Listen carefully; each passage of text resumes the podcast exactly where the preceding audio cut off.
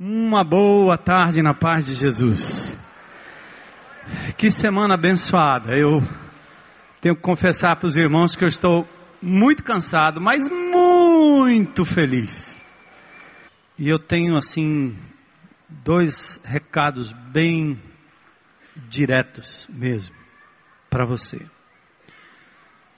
Eu não tenho dúvidas de que em meio a toda a perplexidade que nós estamos vivendo nesse país, os que foram citados e os que não foram citados, é quase impossível achar um político, um governante, alguém que não funcione nessa base da corrupção, da injustiça, do toma lá da cá. Se você der o meu por fora, eu faço, senão não tem negócio. Vocês sabem melhor do que eu. E nós estamos vivendo dias complicados. Os aumentos, a inflação, a alta do dólar, todo mundo perplexo. Eu acho que nem o governo sabe exatamente o que vai acontecer com a nossa presidente Dilma. E nós temos que continuar orando por ela, pelos governantes, pelos que estão próximos e distantes. Mas o que me tem vindo ao coração nesses dias é como se o Senhor estivesse pronto para derramar da sua ira sobre um mundo completamente alheio à sua vontade. Enquanto alguns matam em nome de Alá, perseguem mais diretamente os cristãos, outros deste lado do mundo corrompem pessoas, matam indiretamente, porque roubam aquilo que seria o direito do pobre, do menos privilegiado. É muito triste. Nossas cidades matam mais do que algumas guerras do Oriente. Então nós vivemos uma situação absurda.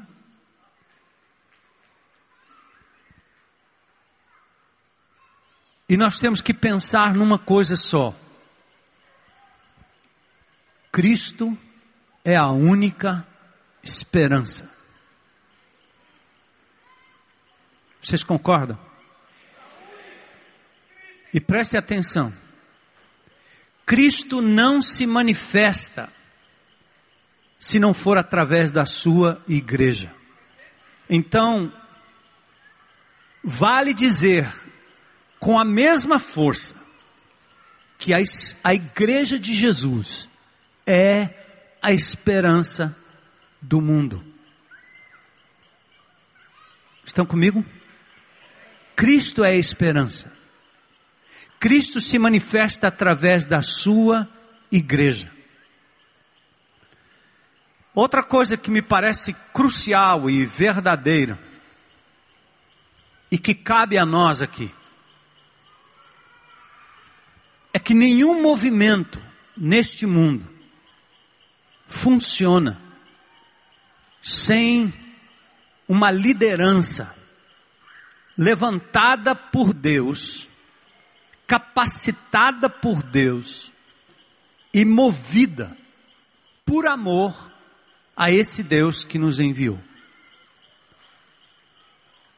Nós fomos chamados como líderes para influenciar pessoas e mudar o mundo a partir das pequenas coisas que acontecem na minha vida, na sua vida e ao nosso redor.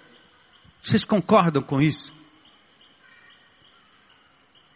Quando eu vinha para cá, eu quase pensei assim: Senhor, eu acho que eu vou dizer algumas coisas e vou pedir para algumas pessoas me seguirem até o campo. Para a gente ir para um outro lugar, para ter certeza de que a liderança da IBC está entendendo o que está acontecendo no atual momento da história. Em que nós não estamos sendo chamados para construir prédios, não estamos, não estamos sendo chamados para endeusar nenhum homem, Não estamos sendo chamados para produzir um programa que será vendido no país inteiro. Nada disso. Nós estamos sendo chamados para engrandecer o poderoso, glorioso nome de Jesus. Saí de casa agora há pouco, estava vendo uma inspiradora reportagem sobre o pastor Martin Luther King, pastor batista, que foi o precursor da libertação dos negros nos Estados Unidos. O preconceito ainda existe, mas aquele homem atrás de um púlpito, na sua pequena igreja, conseguiu mobilizar toda uma nação que depois de anos colhe o fruto com o primeiro presidente negro na história da América. Tudo por causa de um pastor chamado Martin Luther King. Eu não tenho dúvidas de que o momento de maior crise do Brasil é o momento de maior oportunidade. E por isso eu estou clamando a vocês implorando, como tenho feito, em oração, de madrugada, durante todos esses dias, com muita intensidade, pedindo a Deus que vocês compreendam o que está acontecendo. E aí eu quero voltar a tocar numa coisa simples. Nós estamos mexendo na nossa estrutura de grupos pequenos. E da mesma forma que Neemias chorou, orou, quando soube da desgraça do seu povo à distância, foi à presença do rei e pediu um tempo, pediu recursos, pediu autoridade e recebeu do rei. Nós temos feito a mesma coisa. Não dá para a gente se calar diante do que acontece ao nosso redor. Nós temos que intervir, precisamos intervir com o amor de Jesus, com o poder de Jesus que vai passar sobre nós. Mas tem uma outra coisa muito clara. No final do capítulo 2 do livro de Neemias, no começo do capítulo 4, dois indivíduos ou mais Sambalá e Tobias se levantam para debochar da obra de Neemias, dizendo que aquilo que ele iria construir seria tão frágil que se passasse uma raposa em cima, derrubaria aquele muro. Tal o descrédito. E eu quero traduzir isso naquilo que eu tenho ouvido aqui e acolá.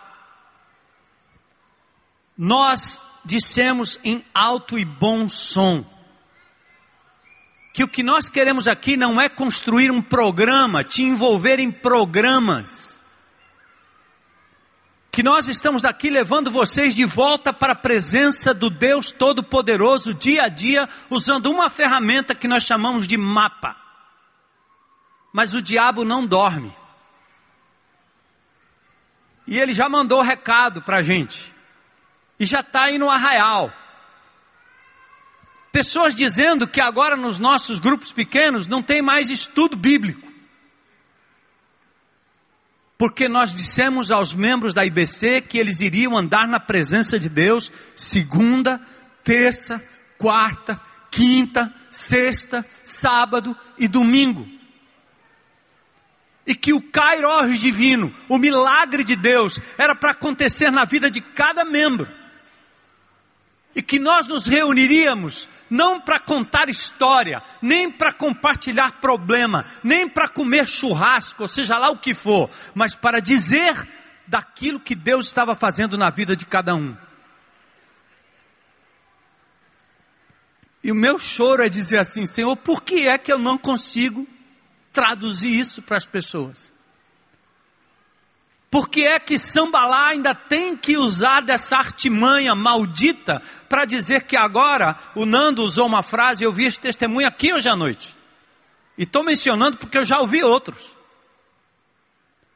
Porque nós transformamos um grupo pequeno em grupo de relacionamento. Sabe o que, é que estão dizendo agora? O pastor já acabou com a escola bíblica, Agora ele acabou com o estudo bíblico e reunião dos grupos pequenos agora é só comida, bebida, churrasco e passeio. É só relacionamento. Bonito, né? Vê se eu tenho um cara de relacionamento em volta de uma churrasqueira.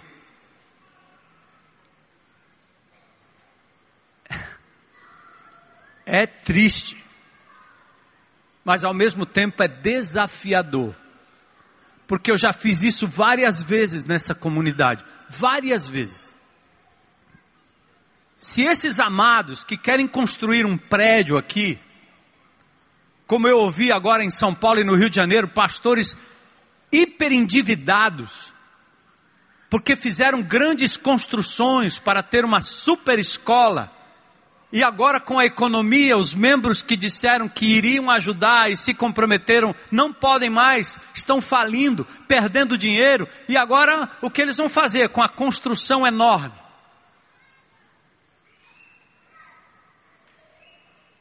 Se tem alguém querendo fazer esse tipo de coisa, eu seria capaz de ceder esse terreno, ir embora e começar uma igreja do zero em qualquer buraco dessa cidade, debaixo de uma árvore.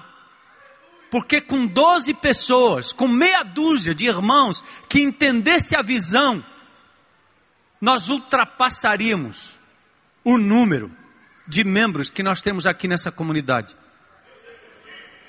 E irmãos, eu não falo isso pelos números. Eu falo porque eu tenho compaixão por pessoas que estão perecendo sem Jesus. Por que, que o diabo insiste em dizer e por que tem pessoas que insistem em acreditar no que o diabo está dizendo?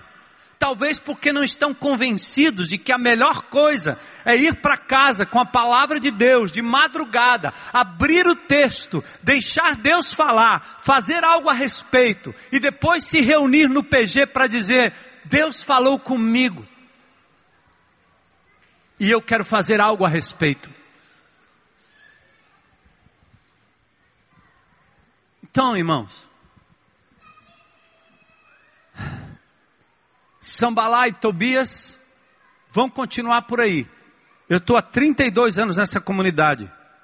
Eu já enfrentei os mesmos. Eles mandam cartas, eles mandam recados, eles fazem como Absalão, eles ficam ali na porta dizendo: se o teu pastor não te atende, nós te atendemos. Vem para cá. Se esse Davi não tem condição, vem que eu cuido são esses que lançam as mesmas coisas que foram lançadas para Neemias.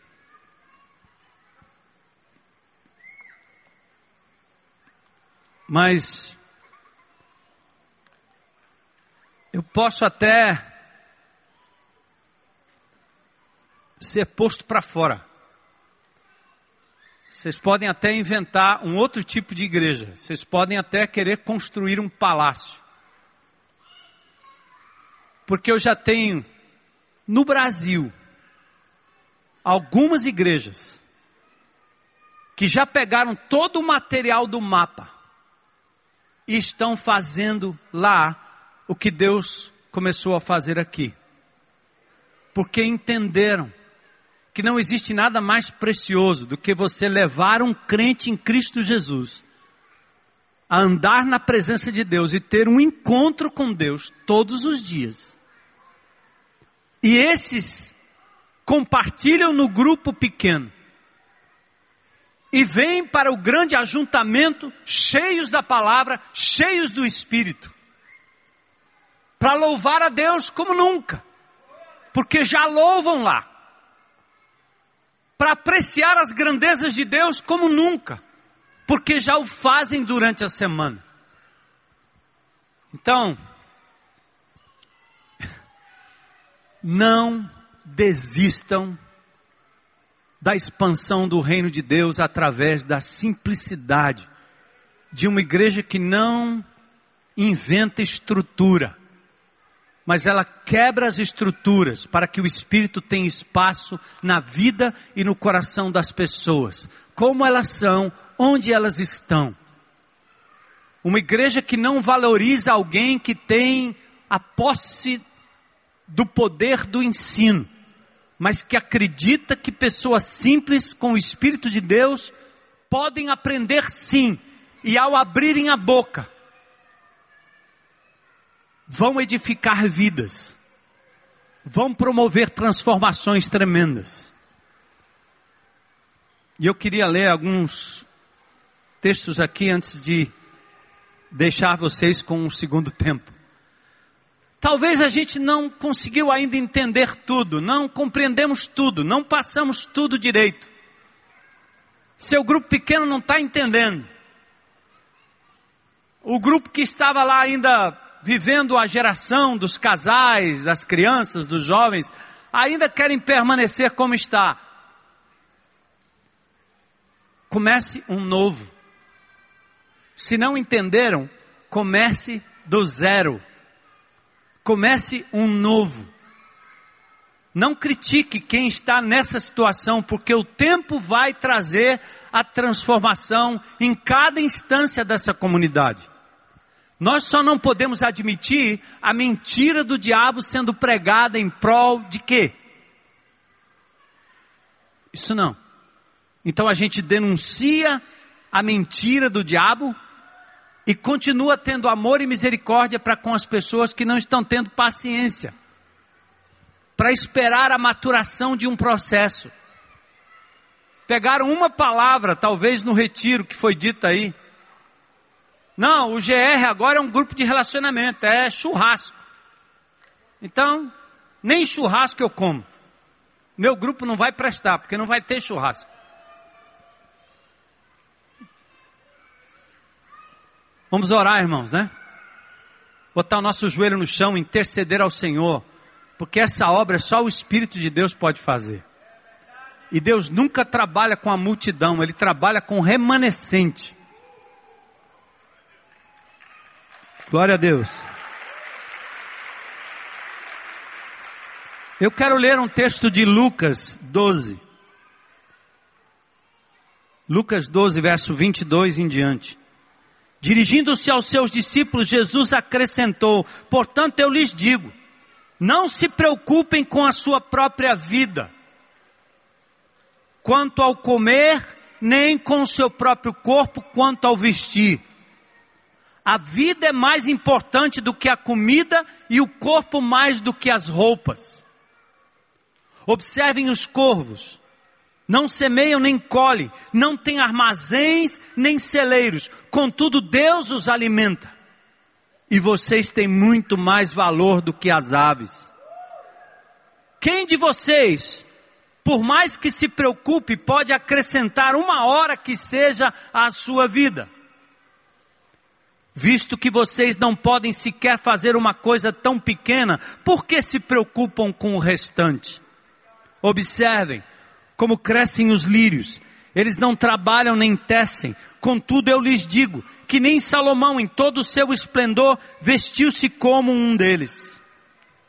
Se Deus veste assim a erva do campo, que hoje existe e amanhã é lançada ao fogo, quanto mais vestirá vocês, homens de pequena fé. Por isso, não busquem ansiosamente o que comer ou beber, não se preocupem com isso, pois o mundo pagão é que corre atrás dessas coisas, mas o Pai sabe que vocês precisam delas. Busquem, pois, o reino de Deus e essas coisas lhes serão o quê? Acrescentadas. Agora presta atenção. Isso foi o que Deus falou meu coração. Meu Kairos. Não tenha medo. Pequeno rebanho pois foi do agrado do Pai dar-lhes o reino. Vendam o que têm e deem esmolas. Façam para vocês bolsas que não se gastem com o tempo. Um tesouro nos céus que não se acabe, onde ladrão algum chega perto e nenhuma traça destrói. Invistam no reino de Deus, é o que ele está dizendo pois onde estiver o seu tesouro, ali também estará o seu coração. Estejam prontos para servir e conservem acesas as suas candeias, como aqueles que esperam seu Senhor voltar de um banquete de casamento, para que quando ele chegar e bater, possam abrir-lhe a porta imediatamente. Felizes os servos cujo Senhor os encontrar vigiando quando voltar, eu lhes afirmo que ele se vestirá para servir, fará que se recline à mesa e virá servi-los. Não tema, pequeno rebanho. Ao Pai agradou dar-lhes o reino. Busque o reino de Deus e a sua justiça em primeiro lugar. É normal não entender as coisas de primeira. É normal esse momento de adaptação em que nós mexemos com uma estrutura de muito conforto, de muito círculo de amizades. Enxerguem os perdidos ao redor. E lembrem-se, nossas reuniões deverão estar centradas na manifestação de Jesus na vida de cada discípulo durante a semana. Reúnam-se para compartilhar o que Deus tem falado e o que se vai fazer a respeito daquilo que Ele tem falado. É palavra de Deus, é Cristo em nós, é Cristo vivo em nós. Isso é tudo, irmãos. E aos Sambalás e aos Tobias, Deus cuidará de cada um, enquanto nós continuaremos realizando a obra do nosso Senhor. Amém, irmãos? Amém? Glória a Deus.